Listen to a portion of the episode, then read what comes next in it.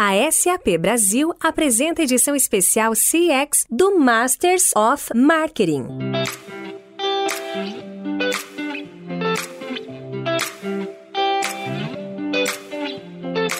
Olá, eu sou Luiz Gustavo Pacete, Head de Conteúdo da MMA Latam. Bem-vindos a uma edição especial do podcast Masters of Marketing, parceria com a SAP Brasil, para discutir o mundo do CX. Neste episódio, eu, Fabiano Destri Lobo, diretor-geral da MMA Latam, e João Araújo, VP de Vendas da SAP Brasil, conversamos com Letícia Mesquita, diretora de Marketing da Mitsubishi Motors Brasil.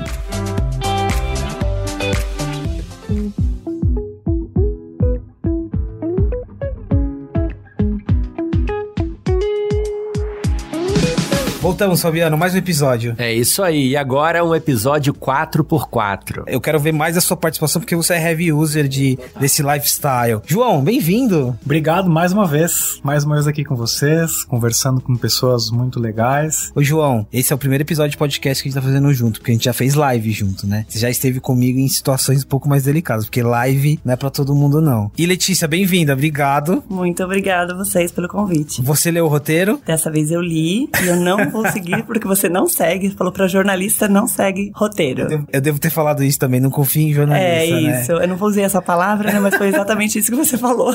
Mas muito bom. bom. A ideia é a gente ter uma conversa, né? E essa nossa série especial, é, Masters of Marketing CX, ela conecta o mundo do marketing com o mundo da experiência. E experiência tem uma relação direta. Você respira experiência, né? Conta um pouquinho pra gente, então, quando a gente fala de experiência, como que ela se materializa no dia a dia de vocês? Sim, a gente fala que na Mitsubishi a gente vende muito mais que um carro, né? A gente vende um estilo de vida. E como a gente transforma esse estilo de vida? Quando nós começamos aqui há 30 anos atrás vender um carro 4x4, todo mundo linkava um carro 4x4 por um, com um carro de trabalho. Então, o nosso desafio era mostrar o quanto um 4x4 pode ir além. Não só um carro de cidade, mas o que, que vai ser da sua vida, da sua história, né? Então, a gente fala que a gente tem esse estilo de vida para fazer histórias. Então, nós desenvolvemos atualmente quatro eventos exclusivos para clientes, extremamente de experiência, onde além com certeza, de testar o carro, saber a tecnologia do carro, a potência do carro, isso tudo é subliminar, né? Ele tem um momento com a família de descontração, de conhecer lugares maravilhosos, exclusivos, a bordo de um Mitsubishi. Então, as nossas experiências a gente fala que é contar histórias pro resto da vida, né? Então. Como que esse período que a gente viveu de pandemia potencializou e mudou a relação? Porque eu tô imaginando aqui, o que a gente vive hoje agora das viagens mais pro interior, né? mudou a configuração de várias coisas. E aí tem impacto direto no, no, no, seu consumidor final, né? Que aprendizados vocês estão tirando disso? Quando começou a pandemia, obviamente, como todas as marcas, nós ficamos extremamente assustados e sem saber muito como seria o futuro até das próprias experiências, né? Porque tem toda a questão dos protocolos, enfim. Entretanto, lá para agosto de 2020, a gente percebeu a necessidade das pessoas saírem de casa, mas com segurança. Então, muito além de ter querer voltar a ter carro, né? Que foi um quesito que até então nós estávamos mudando um pouco até do conceito, as pessoas elas queriam ficar no Brasil, né? Conhecer, mas sair de casa com segurança. Então, mesmo a gente reduzindo absurdamente e, e adaptando todo o evento, todas as vagas são esgotadas. E a gente até aproveitou, fora a questão da experiência, nós lançamos o Meet Drive Lines. O que, que seria o Meet Drive Lines? São dicas de viagens toda dentro do Brasil para lugares mais afastados, né? Que as pessoas acabam não tendo muita oportunidade de conhecer ou, ou acaba é, deixando por último para conhecer e são lugares incríveis. Então, a bordo de um Mitsubishi. Então, o nosso Meet Drive Line são dicas de viagem para as pessoas viajarem com conforto e segurança, com concierge nosso, né? Então, a gente, nossos aprendizados foram: as pessoas perceberam quanto o Brasil é poderoso, tem lugares lindos e é possível viajar de carro com conforto, seguindo todos os protocolos. E a necessidade da pandemia aumentou muito isso de viajar, querer sair um pouco de casa, porque nós ficamos tanto tempo dentro de casa, com criança, todo mundo muito maluco, então a gente percebeu o quanto as pessoas querem sair mesmo, querem no meio da natureza, desbravar, né? Ser,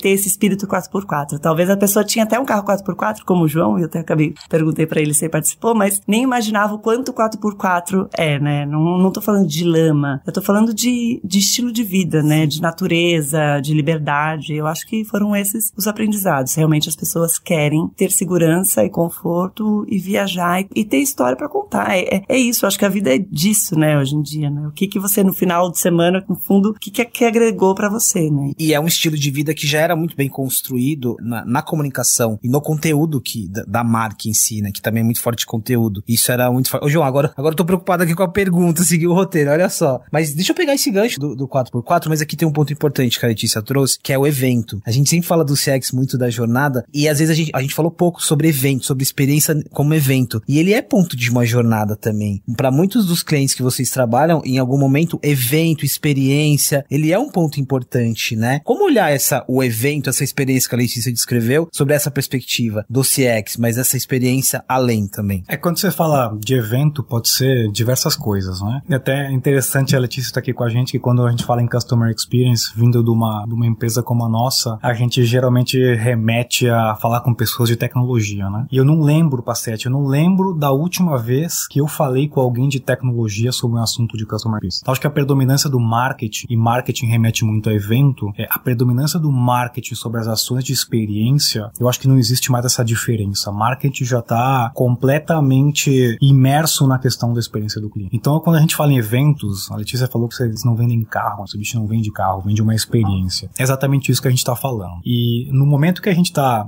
voltando à vida normal, os eventos eles se tornam cada vez mais importantes e feitos de forma diferente. Né? E uma das coisas mais importantes que a gente vê, um dos movimentos mais importantes, qualquer evento que for feito, qualquer ação de engajamento, qualquer interação com o cliente, ela é medida de alguma forma. E antigamente não tinha ferramentas para medir isso de forma concreta. E hoje nós temos formas de medir isso de forma concreta para saber quem se engajou, como se engajou, se gostou, se não gostou, por que que comprou, por que que não comprou, por que que voltou, por que que não voltou. Isso é super importante. E a gente vê cada vez mais os diretores de marketing preocupados em entender por que os clientes, as pessoas interagem com as marcas, né? Porque como que a gente consegue fazer essa coisa? A gente fala muito na conexão emocional com as marcas, né? Mas como é que a gente mede isso de verdade, né? Essa preocupação, ela tá cada vez mais em, em pauta hoje em dia. E eu vejo que os profissionais de marketing estão muito mais conectados nesse sentido e agora a gente consegue mostrar isso de forma mais efetiva. Então acho que essa questão de evento, eu sempre digo, qualquer interação que a gente tiver com um produto, marca ou serviço, ele, ele é um evento, né? E a gente conseguir medir isso de forma efetiva é o sonho de todo presidente de empresa, né? É o de, principalmente de CMOs, né? Uma compreensão, é legal essa perspectiva. Uma compreensão um evento, né? Você tá sempre trabalhando em eventos que são importantes para as pessoas ali. Letícia, é, essa perspectiva do João, eu queria levar um pouquinho para dentro de casa, assim, no seu dia a dia, das ferramentas que você usa, da maneira como,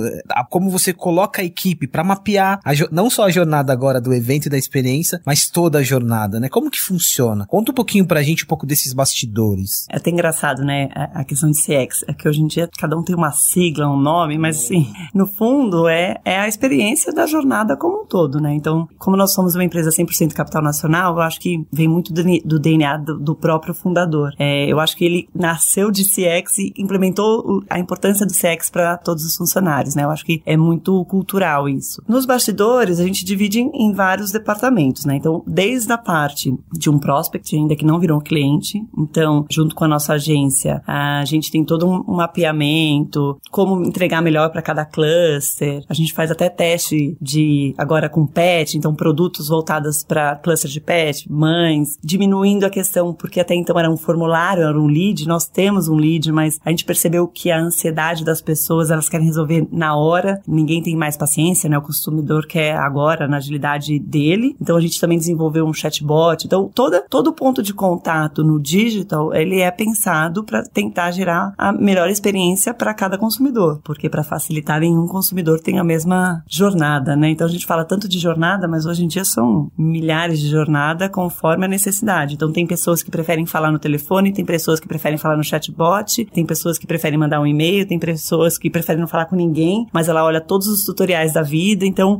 o importante dessa jornada, principalmente para esses prospect, é nós termos o que ele precisa entregar, o que ele precisa dentro daquele conteúdo. Aí depois virou um lead. Então ainda é um prospect e virou um lead. A gente tem toda uma integração de sistemas junto com a concessionária, porque nós não vendemos carros, né? Nós... E aqui é um elemento muito importante, né? Toda a malha. Extremamente, porque precisa treinar também, né? Os concessionários, de entender que não é mais a, a agendinha dele, né? Ligar para os clientes dele. E, e, que as pessoas, nessa ansiedade, elas querem resposta rápida. Então, é, o lead tem que ser respondido em Antes a gente falava três horas, mas agora são em minutos. Então a gente tem dois, até assim, quando gera um lead, a gente segue dois leads. Ou um formulário, que aí a pessoa preencheu mesmo, já escolheu a concessionária, ou até no próprio chatbot, se ela quiser falar com o vendedor, ela também consegue. Isso tudo vai para um sistema de CRM. E dentro desse CRM tem todo um funil, que daí junto com os concessionários, aí a gente divide em negociação, e aí se por acaso não gerou venda, ah, ou porque a pessoa só estava pesquisando, mas ela quer uma venda futura, então a gente também organiza isso, porque hoje a, a agendinha do passado do concessionário hoje não dá mais conta, né? Porque é, tem todos os tipos. Tem pessoas que querem comprar o carro agora, tem pessoas que querem, só estão olhando para comprar daqui nove meses, tem pessoas que já querem saber o valor do carro dela. Então, a gente conseguiu organizar tudo isso no sistema de CRM também, então tem, tem essa inteligência. E aí virou um cliente. Aí virou um cliente entra para um, dentro das, das ferramentas de CRM, agora respeitando toda a regra de LGPD, né? Entra dentro da nossa, do nosso dia a dia, dentro da nossa régua. Então, os sistemas a gente tem já bem organizado, data-driven, para saber, ah, a gente clusteriza os clientes. Então, se o cliente é recorrente, se está no período de troca, se está no período de revisão, se tem mais dentro da casa, tem mais carros. Então, a gente consegue clusterizar e colocar um score, até para entender o esforço, né? Então, poxa, esse cliente aqui, ele não aparece mais na concessionária, não responde, mas ainda não vendeu o carro. Até que ponto esse a gente vai fazer esforço com o outro, enfim, a gente consegue clusterizar para fazer a melhor mensagem e régua, né? Você descreveu o pré-conversão ali, então, no caso você tem várias jornadas dentro de uma. Mas aqui, essa foi uma pergunta que eu fiz pro, pro Rafael da Electrolux, que esteve com a gente também, de bens duráveis. Uma jornada, uma jornada mais longa, porque você tem, a gente tá falando de um carro, ainda que você venda experiência, é um carro, o período de contato, ele é longo, né? Não só do tempo que o consumidor vai ficar com o carro, mas que ele vai se relacionar com você. O que muda quando você tem uma jornada longa, né? De, de, não, de fazer essa gestão de dados que você falou, mas de, de sustentar essa comunicação, a experiência em si. Essa jornada longa, é, e é isso que é legal da inteligência dos dados, porque tem jornada longa e não tem jornada longa, por incrível que pareça, por mais que seja o carro. Tem clientes que trocam carro todos os anos, antes da garantia. E, e se, se, for pensar só no feeling, não, ninguém vai trocar um carro antes da garantia, antes de terminar a garantia. Então, no fundo, o que eu acho é que o grande desafio é como nessa jornada longa eu, não, eu consigo me comunicar antes, né, antes de virar um cliente, me comunicar com, com essa pessoa sem ser excessivo e dando os retornos que ele necessita. Então, ah, entrei no site, gostei do carro vermelho, como é que eu começo a entregar uma mensagem no carro vermelho para eu tentar me aproximar? Ah, então ele já viu agora,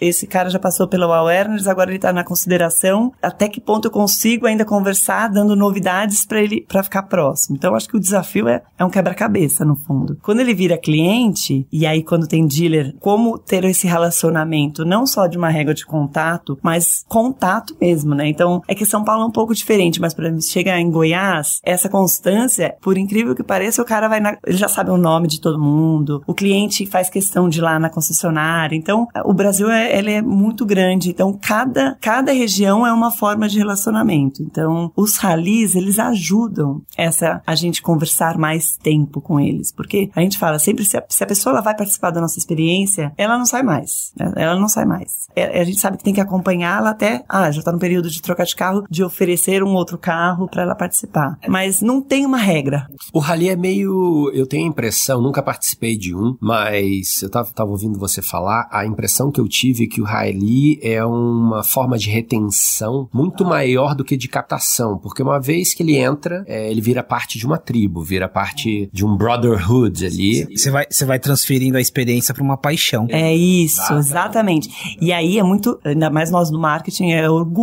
né? Quando ontem eu recebi um blog de um participante que ele fala a relação dele com a marca. Fala, a marca faz parte da vida dele mesmo. Mas também tem um outro problema, que é o seguinte: retém. Aí eu crio um. Só que eu tenho um limite de eventos, né? Como eu trago novas pessoas? Como eu faço também aquela pessoa que tem um carro que saiu de linha e que ama o rally também converter? Então, por mais. Ele retém muito. E tem a galera que não gosta de rally, né? Só quer viajar. E aí o nome, por isso que a gente foi com o tempo criando cada. E o nome rally às vezes afasta um pouco, porque a pessoa comprou um carro de 360 mil e fala, não vou participar de um rally. Só que não é um rally. É um rally que vai. Assim, a gente faz tudo. Não vai destruir, é, não vai destruir o seu carro. É. Mas nós temos o desafio, tanto de. O rally é 100% fidelização e vira uma paixão, mas também tem o desafio né, de trazer novas pessoas e pessoas de fora entender aquele mundo e participar. Eu acho que, assim, eu amo carro, né? E eu fico pensando, a melhor forma de você vender alguma coisa sem empurrar, né? É você deixar a pessoa experimentar aquilo. E não é deixar as pessoas experimentar dando uma volta no quarteirão, né? Você emprestar aquele carro no final de semana para a pessoa, para ela viajar, para ela ver, para ela viver aquilo, né? E realmente, se você tem um produto bom e a pessoa é um, um lead qualificado e você emprestou, é um bem caro, né? Você emprestou para ele, você como cliente sente até mal de não, pelo menos dar a chance de, de aquisição ou de negociação para você comprar aquele carro. E no final do dia, você começa a criar um relacionamento com aquele teu cliente, a minha impressão como consumidor, né? Que aí cai um pouco no que o João estava falando da, de, do amor à marca, né? Porque essa marca, pô, me tratou bem, essa marca confiou em mim, essa marca é uma marca boa, adoro esse carro, foi ótima viagem, minha filha, meu filho se sentiram confortáveis, até meu cachorro gostou. Então, vai juntando esses ingredientes, né? E durante essa jornada, você vendeu o carro para o teu cliente, para tua cliente, sem fazer nenhum esforço de vender o carro. Né? E isso é que eu acho que é vai ser interessante ver como é que você vai conseguir fazer isso no futuro de forma mais escalável, quem sabe mais sustentável. Tem muitas conversas nessa indústria de auto, né, sobre sustentabilidade e tal. E aí eu queria escutar de você, como é que vocês estão olhando para essas conversas? Como é que a Mitsubishi está se posicionando? Mitsubishi, a Suzuki, como é que vocês estão se posicionando em relação a isso? Porque no final do dia esse é o futuro da mobilidade, né? É, é a gente até nos bastidores estávamos conversando um pouco disso, que é... Os bastidores é, é a melhor parte. A gente tinha que ter tipo um drone gravando bastidores. É, é complexo, né? Porque carro, de certa forma, ok, com a questão do híbrido, eles não são os melhores amigos do meio ambiente. Então a gente tem um desafio, porque, poxa, a gente tem um, esse estilo de vida é totalmente natureza. A gente não pode não ser amigo da natureza, né? Então, é, o que a gente faz, como ainda não temos um carro híbrido é, aqui no Brasil, é, é híbrido não, é 100% elétrico, a gente neutraliza todo, todos os eventos que a gente faz, a gente tem uma parte de neutralização de carbono e tem também, desde uma preocupação, ah, vai passar, vai fazer um passeio exclusivo, mas a gente conversa com todos ICMBio para saber se aquele lugar a gente pode passar mesmo, se não vai destruir os, os patos mergulhões, se vai passar para um. Então, tem todo um é, trabalho. Vocês passam o Brasil inteiro, né? É, e, e, e, cada um tem a sua complexidade, né? Mas, obviamente, a gente está olhando com um carro 100% elétrico, então começar a desenvolver, talvez na primeira, na Mitsubishi Cup, a gente olha com um carinho já tem uma, uma categoria 100% elétrica. Então, é, não, não tem onde fugir, né? Eu acho que, no fundo, talvez o estilo de vida seria o mesmo, evoluindo mais próximo da, da sustentabilidade, né? Mas, ao mesmo tempo, vocês tiram gente da cidade, né? É. Esse estilo de vida que vocês vendem, esse estilo de vida que as pessoas vão pro campo 4x4, vocês tiram as pessoas da cidade. E isso já é uma forma de experiência e também é de, de sustentabilidade, né? Porque diversas coisas que saem da cidade grande e vão para um lugar diferente que vocês propõem, naturalmente é, contribui para a sustentabilidade também. Né? Agora, João, é, quando fala de CX, de dados, né? Eu sempre, uma vez escutei que nós somos obesos de dados e anorexos de insights. Atualmente, assim, é, eu tenho muita dificuldade e com uma boa virginiana até um pouco de ansiedade quando eu vejo todos esses dados que eu tenho e como avaliar os insights mesmo, assim. No fundo, até outro dia eu falei, não tem como desenvolver um dash que consegue me piscar aqui, olha, aqui talvez me, me ajuda, é porque assim, eu, eu entendo que tem muitas empresas hoje que tem cientista de dados, mas às vezes dentro de uma estrutura enxuta, eu enxergo um desafio imenso. É, até que ponto a tecnologia consegue nos ajudar e as ferramentas conseguem nos ajudar a não só é, integrar todos os dados, que já é algo extremamente complexo, mas ajudar nas análises e nos insights, sabe? Então.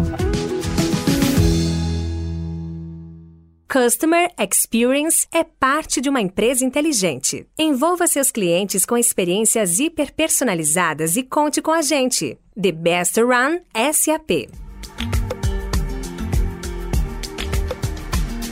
Eu vou, eu vou fazer uma pergunta, João, sobre a gente. Eu acho que no caso de Mitsubishi aqui a gente tá falando de. A gente tá falando de, de terrenos específicos e a gente tem demandas também de um mercado alto. Mas só fazer uma observação quando estava falando de sustentabilidade. Tem um lado aqui que vocês fazem em escola também. Imagina o tanto de conhecimento que vocês não têm do Brasil em si, de biomas, de ecossistemas, de reservas. Isso é muito interessante. De leis, é, isso é, é interessante. Soube que fez um ataque agora porque só bug podia, podia entrar na areia, sabe? Umas coisas que nunca imaginava imaginava que eu ia aprender como, como marketing. É muito interessante. E, e essa pauta também é uma pauta muito forte em SAP. Mas a pergunta, quando a gente olha para vários ecossistemas dentro do segmento de alto, o que, que você tem visto de demanda de tecnologia? Né? Olhando para vários outros exemplos e outras situações. Vamos lá, eu vou começar respondendo a tua pergunta com a pergunta da Lê, tá? Você falou na questão de dados, né? Eu acho que existe muito mito em cima de dados. Eu acho que se a gente se preocupar mais em fazer o básico com os dados que a gente tem e não tentar inventar a roda, ficar pensando só em predição, inteligência artificial, se a gente fizer o básico com os dados que a gente tem e com os dados que tem de fora também, a gente consegue trazer os insights que você.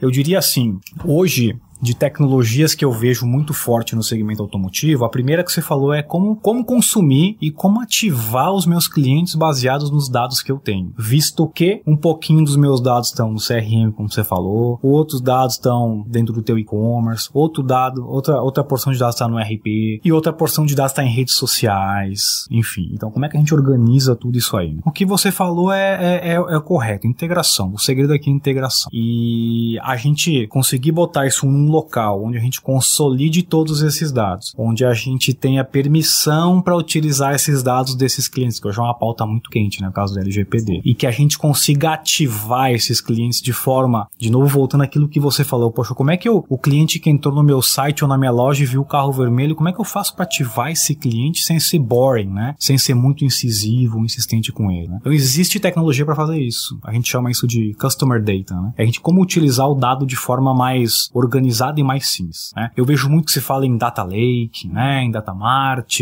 é, mas no final do dia a experiência que eu vejo são poucas empresas conseguindo consumir isso de forma satisfatória, porque são projetos de longo prazo, isso consome muito. Enfim, né? Outra coisa que a gente está vendo, e-commerce chegou para ficar, é ponto final. A gente, a gente sempre teve aquela ideia que e-commerce é para quem compra, é para o usuário final, aquele que está em casa e compra bens de consumo para casa, coisas pequenas e baratas e geralmente não, não consome. Hoje em dia, e-commerce é e-commerce para de carro é uma coisa muito comum, né? Então, a gente já falou de várias coisas, né? A gente, imagina o cliente dali, ele pode consumir o produto na loja, no site, ele pode ligar para um call center, ele pode comprar de um terceiro um carro usado e depois ir na agência fazer revisão. Tudo isso é parte da jornada, né? Que, que foi os exemplos que ela deu de, de perfis, né? Até de jornada, eu, a gente fala, carro anda, né? Quem diz que o cliente precisa ter a concessionária? Então, às vezes, na jornada é, de um e-commerce, é, a gente percebeu que a necessidade também do cliente, às vezes ele quer falar com, com o concessionário na hora, mesmo numa jornada online de compra. E aí também dá essa possibilidade de mandar o carro, ele escolher, né? Acho que dá esse poder pro concessionário, pro, pro cliente. Eu quero comprar o carro e entregar, eu quero fazer um test drive antes de terminar. Ele não precisa até a, até a concessionária, né? A concessionária pode levar o carro até ele. Eu acho que a vantagem do nosso produto é que ele anda. Então, também é uma, da, uma parte. Sem dúvida, sem dúvida. E, e Passete, eu vejo de, de outras tecnologias, né? como engajar engajar esse cliente, né? Principalmente pro pessoal de marketing. Né? Como é que a gente faz para engajar esse cliente do jeito que ele quer, na hora que ele quer, como que ele quer, né? E eu não vejo outra saída a não ser você escutar o cliente. Eu acho que um dos erros que a gente comete como nós aqui do lado de quem serve ao cliente é você achar que a nossa experiência de não sei quantos anos tem Mitsubishi no Brasil, a SCP tem 54 anos, quantos anos tem MMA, né? Muitas vezes nós caímos na armadilha de pressupor algumas coisas, né? E no final do dia o que o cliente quer é uma coisa completamente diferente porque a gente não escuta ele. Olha, a gente tá chegando no final final e eu vou fazer uma pergunta, mas é algo que você que o João já falou, você colocou aqui na mesa sobre LGPD, mas não no aspecto técnico, mas é, uma, é um aspecto de contexto. Hoje o marketing, é, e quando a gente fala do marketing, esse marketing que a gente está descrevendo aqui, muito próximo, muito que se alimenta, que faz essa escuta dos dados, ele está mudando, né? Como uma publicidade chega até uma pessoa, a consciência que nós temos dos dados, ela mudou. Esse cenário, a partir de uma lei, a partir de, uma relação mais saudável, o, o que você vê aqui de oportunidade, né? É uma relação de mais qualidade. Até hoje, nossa relação com, com os dados ela foi caótica, ela não era transparente. A partir daí, o que, que essa relação, que em tese fica mais saudável, ajuda para o marketing e no contexto de vocês? Ah, eu acredito que no fundo a gente vai falar com aquela pessoa que quer, que quer conversar com a gente mesmo, né? Então é muito complexa a LGPD. Porque eu vou falar eu como consumidora, né? Eu amo os cookies, eu amo, eu dou meus dados para todo mundo. Me facilita a minha vida. Sim, adoro quando eu clico numa numa rede social, num produto que eu gostei, eu começo a ver vários outros e aí eu conheço várias outras coisas que eu nunca imaginava que eu ia conhecer. Mas também entendo a importância de uma, dos dados serem trabalhados de uma forma clara para o consumidor. Acho que é o, o direito. Uh, às vezes eu acho que, infelizmente, em função de uma minoria, a maioria acaba se ferrando. Mas assim, eu acho que acaba sendo tão radical em alguns pontos que eu acho que a gente que perde muita coisa. É, pro, pro consumidor, não estou falando como marca, estou falando como consumidor. Agora, em compensação, eu consigo, por exemplo, na minha base de dados em função da LGPD, eu estou fazendo uma limpeza na base para realmente falar com aquelas pessoas que, que querem e entendem a importância de ter uma comunicação com a marca. Agora, eu não consigo ainda enxergar uma vantagem é, clara. Eu ainda estou no momento só de problemas. Estou no momento só de organização com a rede, é, quem que é o dono do dado, quem que não é o dono do dado. A gente está ainda no tumulto, eu ainda não consigo enxergar essa luz do túnel. De, eu enxergo uma transparência como consumidor, mas como marca eu não consigo ainda enxergar qual é a super vantagem. Não, eu, eu adoro essa sinceridade e é o contexto de, das empresas no geral, né? É o momento de arrumar, de organizar, de fazer a gestão. Ah, o DPO, que daí qualquer coisa vai, não, o DPO você tem que mandar para o DPO e falar, gente, mas pelo que, que eu fiz de errado? Não, porque é transparência. Não foi, mas, ah, então, então assim, eu ainda acredito que vai ter uma coisa legal e assim como tudo na vida, todo mundo se adapta, né? Então acho que eu ia falar exatamente isso. Eu acho que é um momento de adaptação onde você está explorando, né? Como consumidora, você é curiosa, gosta de explorar, eu também gosto. Mas do outro lado da moeda, como marqueteiro, a gente começa a tentar entender aonde vai levar essa conversa, né? Mas quem sabe você limpando a sua base, você tendo mais conhecimento sobre aquelas pessoas, você começa a estabelecer outro tipo de relação com aquele teu consumidor e isso vai te levar para um lugar, quem sabe, que a gente não sabe o que a gente não sabe, exatamente, exatamente. É, eu, eu, eu concordo e eu acho que além disso, acho que tem uma questão de segurança jurídica que é importante. Essa é a questão da limpeza de base que a gente nunca pararia para fazer se não fosse LGPD. E quando a gente usa o nosso a nossa base para ativar os clientes através de uma agência, por exemplo, a gente tendo uma base reduzida e uma base mais correta, a gente vai gastar menos. Ser mais assertivo, né? Vai ser mais inteligente, mais assertivo. É a sua analogia da obesidade e dos insights. É exatamente isso. Se não fosse esse momento de limpeza de base, você teria ali uma situação de obesidade de informação sem ter os insights por outro lado. É bem, é muito isso, assim. Eu disse queria super agradecer. Nosso tempo voou. Muito obrigado. Obrigado, João, mais uma vez. Fabiano. A gente vai desconstruindo muitas coisas aqui. Uma delas é a questão da jornada, né? Jornada, jornada longa, jornada curta. Uma jornada longa está associada a, um, a um, produto de, de alto valor? Não necessariamente. Muito bom. Obrigado, viu? Obrigado, a vocês. Obrigado, pessoal. Obrigado, Letícia. Obrigado a vocês. Um grande abraço.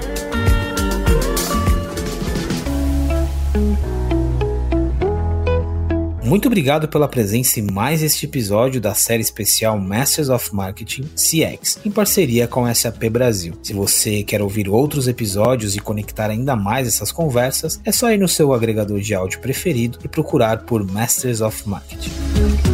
A SAP Brasil apresentou a edição especial CX do Masters of Marketing.